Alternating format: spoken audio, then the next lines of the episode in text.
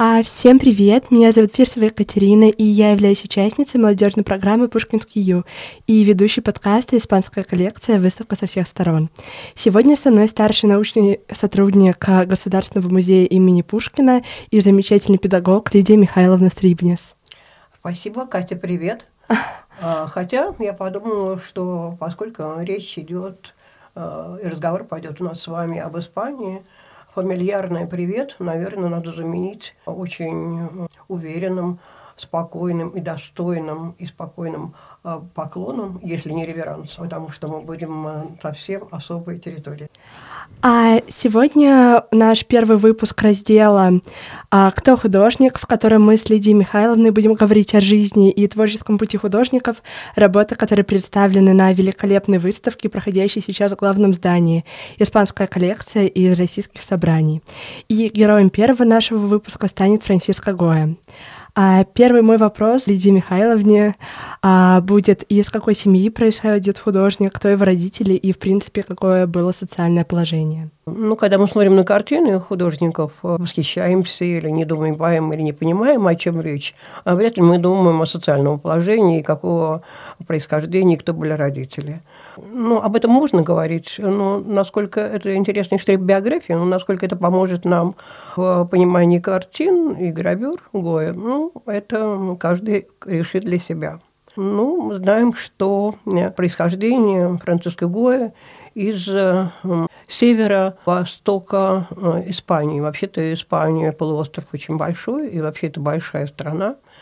И надо сказать, что очень долгое время вообще не было никак не могли решить, Испания – это вообще Европа или нет.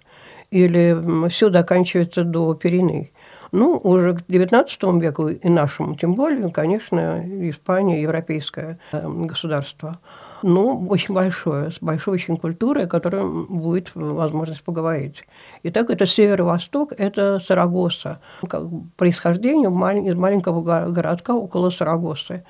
И Испания не только большая страна, она еще невероятно разная по климатическим условиям и по пейзажу. Тут выжженная э, территория, очень яркое солнце.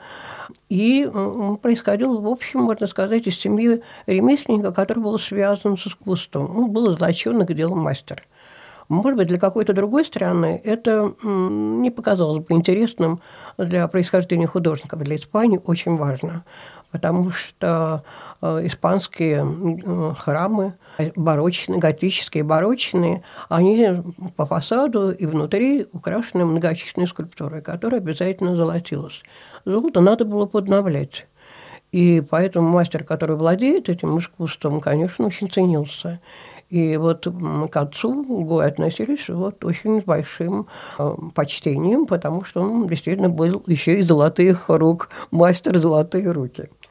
Ну и э, когда отец почувствовал, что Гоя склонен э, к изобразительному искусству, поскольку видел очевидные рисунки, то отдал его учиться. Ну, а затем, конечно же, традиционно, уже начиная с 17 века, обучение художника шло не через мастера, как это было до этого, а, конечно, прежде всего в академию. Но в академию Гоя не поступил. И, собственно, его образование было невелико настолько, что он всю жизнь писал с ошибками, так про него говорили. Но мне кажется, что дело даже не только, что писал с ошибками, бог с ним. В конце концов, мы не читаем его, а рассматриваем его картины. Но у него были еще ошибки в элементарном ремесленном академическом искусстве. Он плохо знал анатомию, часто очень не справлялся с этим. Но очень интересно выходил из положения. Об этом мы тоже будем говорить. Да, пожалуйста. А, очень интересно вас послушать. А, а, и следующий мой вопрос будет, а сложный ли был, в принципе, путь к успеху у этого художника, у Гоя? Да, у него был очень непростой путь, и очень долгий и непростой. А, потому что, мне кажется, он ставил себе карьерные задачи. А, если бы он э, ставил себе задачи исключительно художественные только – Путь был один, но он ставил себе и карьерные задачи. Он обязательно хотел а, быть представленным королю и хотел иметь королевские заказы. Вот тут начались сложности. Ну, у него были, можно сказать, такие большие ожидания в этом плане, да, сразу уже, то есть более коммерческие. Да, э, надо сказать, что не только коммерческие, но для художника важно, важен заказ, да, mm-hmm. то, что вы назвали правильно коммерческим, но важна и слава. А в те времена слава могла пройти, пройти только исключительно через королевский заказ, конечно. А, и была неоднократная попытка ну, которая в конечном итоге все-таки увенчалась успехом. С чем это было связано? С тем, что художник, чтобы подойти поближе к Королевскому дому, необходимо было начать хотя бы писать портреты знати. И вот, собственно, он с этого начал. А хотя мы должны все время параллельно иметь в виду, что заказы церкви для него также были важны, он это попутно делал, но все-таки, так э, серьезно говоря, более широкому зрителю Гой скорее известен как портретист, а не скорее как художник фресковой росписи храмов. Да? Вот, э, конечно, наконец он к этому пути пришел и был представлен королю и королевскому дому, и королеве, и начался его путь восхождения. Интересно, что сначала он был вице-премьером Академии художеств, он этого добился, а потом даже просто директором художественного отделения. Значит, можно сказать, что успех очень большой был. Ну, злые языки, которые оставили свои, свой яд на страницах воспоминаний о Гое, писали, что, женившись на своем друге, тоже художнике, который, кстати, был очень успешен в королевской семье довольно быстро, а, на Байги, а, понял, что это тоже путь продвижению. Вообще удачная женитьба или удачное замужество – это тоже путь продвижению, ничего тут скажешь. И также эти злые языки говорят о том, что, собственно, потом он ее довольно быстро оставил. Не то, что разведясь, нет, католик, и, конечно, он себе этого не позволял, он всегда в браке был только с ней. Но его а, сердце, его чувства были связаны еще со многими очень. А, и это тоже очень важно. И первый успех ему кружил голову. Вот ему очень важно было вот присутствовать в королевской семье, участвовать в торжественных мероприятиях, в приемах. В этот момент получал многочисленные заказы. Ну, вот, казалось бы, все удачно.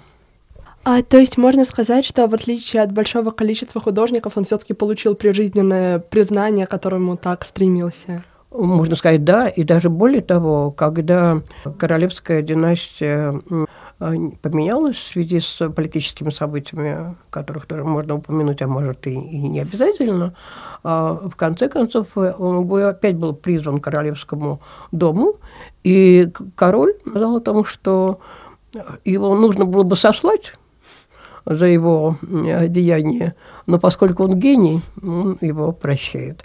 Ну что, это достоинство, наверное, короля, прежде всего, да? И удачи, конечно, Гою, да. А как он закончил свою жизнь, такую, можно сказать, бурную и в каком-то плане счастливую, даже, наверное, счастливую? Да, ну вот это связано, и вот очень интересно об этом поговорить, о том, что он жил на рубеже очень драматических эпох, во-первых, а во-вторых, и что самое главное, на смене стилистик искусства. Потому что, когда он начал, он начал как э, художник направления стиля рококо, легкого, очень свободного, э, немножко привольного и не утяжеленного такими тяжелыми мыслями. А затем началось влияние эпохи просвещения, которая пришла из Франции, и, конечно, до испанского двора тоже дошла. И он застал эпоху романтизма. Поэтому в его работах мы как бы вот прямо можем проследить все эти э, стили, направления, и вот этим ты, конечно, очень интересен. А окончить ему пришлось жизнь совсем не в Испании, а он такой испанский художник, э, связанный с политическими событиями, и ему пришлось покинуть Испанию, и, собственно, последние годы он жил в Бордо, во Франции. И там продолжал работать, но умер там и похоронен был тоже. А есть ли, возможно, какие-то интересные теории или слухи, ходящие вокруг этой личности или его кончины даже? Эм, не могу вам сказать э, скорее. Слухи были, как всегда, слухи при королевском дворе какие? Ну, а, конечно, о любовных отношениях. Вот эти слухи, конечно, были. а никто не может доказать объективно, действительно, можем ли мы объективно это подтвердить или нет. Но никто же не знает знаменитой картины Маха, Маха одежды Маха обнаженная. Да, мы заметим, что Махи – это такие вот э, традиционные одежда, простонародная довольно. И герцогиня Альба, которая позирует по всей вероятности в этой одежде, она как будто позирует национальной испанской одежды. Да? Вот э, как раз про нее говорят, что с ней связывали отношения близкие очень у Гои. Но слухи подтверждают, что не только с ней. Хотя с ней были, пожалуй, самые такие драматические отношения, наверное, скорее. А, а каким образом, вот э, сейчас же, э, как у нас идет выставка испанской коллекции из российских собраний, и у нас Гоя выделен в отдельный раздел, а как вообще большая часть работ Гоя оказывалась именно в российских собраниях? Ну, вот видите, как э, всем три работы всего Франциска Гоя на этой выставке, и больше, собственно, у нас нет работ его. Но для меня было очень интересно, что, с одной стороны, ну, не самое лучшее экспозиционное место досталось Гоя, да, но очень, но все равно хорошо, что Светлана Геннадьевна выделила каким-то, так, именно благодаря этому месту особым образом. Мы даже имеем возможность как бы на него посмотреть вне контекста вообще испанского искусства. И э, три работы, которые есть, э, разные путь прихождения в, в Россию – но при этом это как бы разные, вот как раз те самые стили, о которых я говорила. У нас два портрета и работа совсем поздняя, а, связанная с сюжетной композицией. А, вот как раз а, один из портретов и сюжетная композиция, которая называется «Маскарад», попали к нам после Второй мировой войны, и обе эти картины были выставлены на выставке, которая называлась «Дважды спасенные», а затем портрет был отреставрирован, и э, сейчас поэтому он находится под пленкой. Кстати, если можно рассказать и, и такие выставочные истории. Да, конечно. А, ну, вот я занималась Пенского ЮЗ, и вдруг нам, нас перебили, подошли две очень взволнованные женщины, которые сказали, что посмотрите, какие-то на картине пузырьки – Честно говоря, я просто перепугалась, потому что пузырьки – это свидетельство конденсата. И я подумала, что, боже мой, что-то другое происходит. И мы побежали прям все четвером смотреть, что же за пузырьки. Действительно, они есть там. Но оказалось, пузырьки связаны с абсолютно простой технологией. Картина покрыта пластиглазом, в котором есть брак. Так что, слава богу, живописная часть совершенно не пострадала абсолютно. А, ну, вот, вот таким образом попали. А, а второй портрет Сараты, а, актрисы, такого совершенно замечательном романтическом облике, а этот портрет был под Хаммером нашему музею. И, и подлинность его подтверждена, потому что не все работы Хаммера подтверждаются как подлинные, и это Гою тоже касается, потому что ни одна работа была подарена.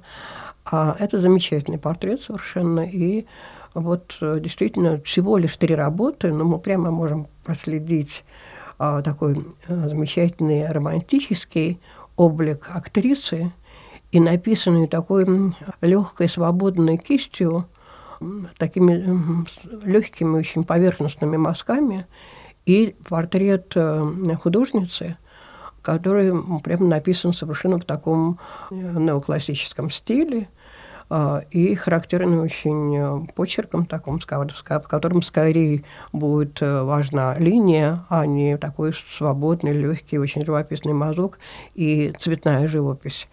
И фантастическая сюжетная картина «Маскарад» близка, конечно, к каприщу, да, с фантастическими такими персонажами – а если, Катя, вы мне разрешите, вот тут я немножко про Гоу художника, мастера тоже скажу. Да, давайте, конечно, у вас все истории, к примеру, когда вы начали про выставочные, для меня это вообще одна из самых интересных частей, можно так сказать, конечно, реальных историй. Конечно.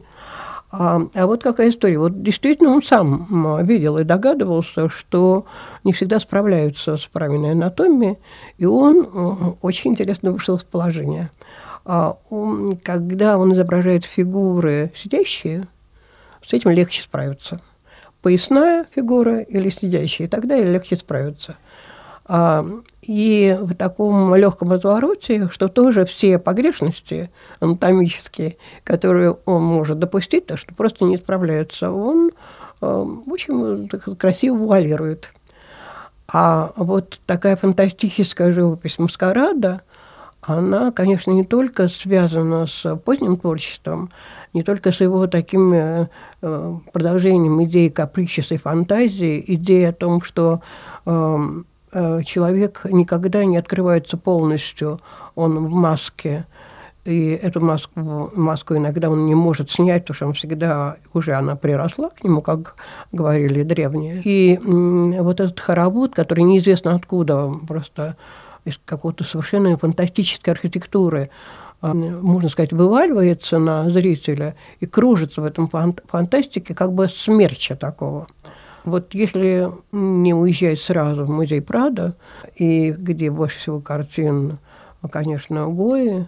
А вот посмотреть только на эти три картины, в общем вы знаете, действительно можно составить себе представление, потому что никак, никакая, даже самая лучшая репродукция об этом нам не скажет. А если вы мне еще позволите, могу я сказать о своем впечатлении.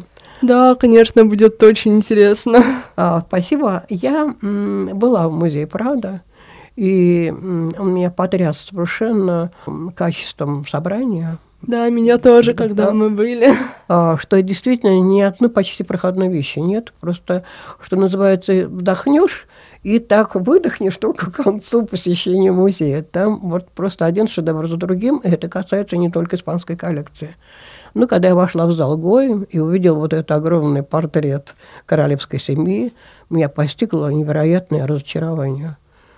Я думаю, боже мой, ну это же такие ватные куклы, а, это не фигуры. А, весь текст, который вокруг а, на аудиогиде и текст в каталогах, который рассказывает, что это сатира на семью, как-то она меня не убедила. Мне вот в этот момент было вот это самое ощущение, что он не справляется. И, может быть, он даже совершенно не закладывал никакой мысли о том, что он семья, которая ему дает э, возможности успеха, хорошей жизни, э, отсутствие заботы о насущном дне, а вдруг он начал на ней как бы издеваться. Не показалось мне так совершенно. И тут я вспомнила, что такая же проблема есть у английского художника Гейнсбора. И, кстати, очень многие фигуры детей, э, изображения женщин очень похожи. Но у Гейнсбора та же проблема – он тоже не был профессиональным художником, и вот эти огрехи он камуфлирует. И представляете, какое счастье, еще костюм, который, особенно женщин, который прямо до пола, да.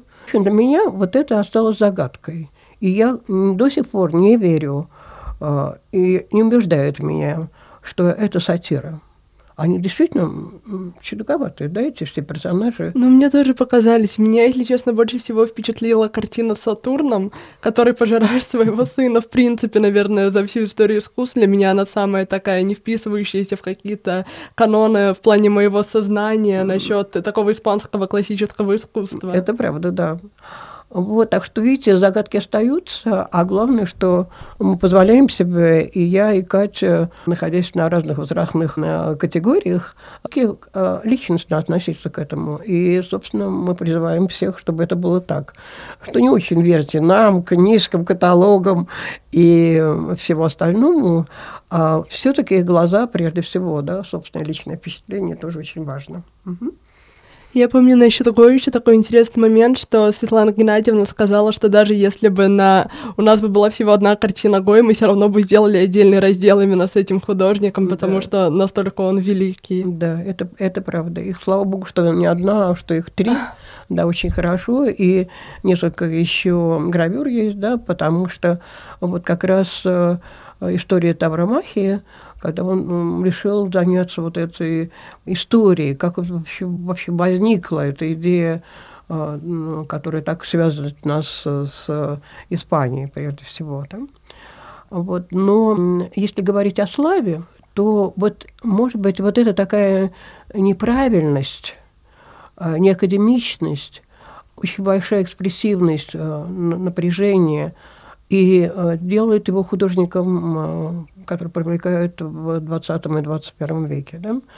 И надо сказать, что, предположим, мое поколение было захвачено Гои, тогда в первый раз посольство Испании показало выставку «Капричес», этих акватинты, почти все серии показала, и вот всех это тоже невероятно захватило, потому что не только по названию, да, чего-то очень странного, не регламентированного, неправильного, то, что находится в подсознании, это так связано с восприятием вообще искусства 20 и 21 века. Поэтому вот вообще к моему поколению Гой пришел через э, Акватинту, через вот эту серию «Капричус», ну, который, кстати, в музее тоже по возможности пытается и старается показывать время от времени, конечно.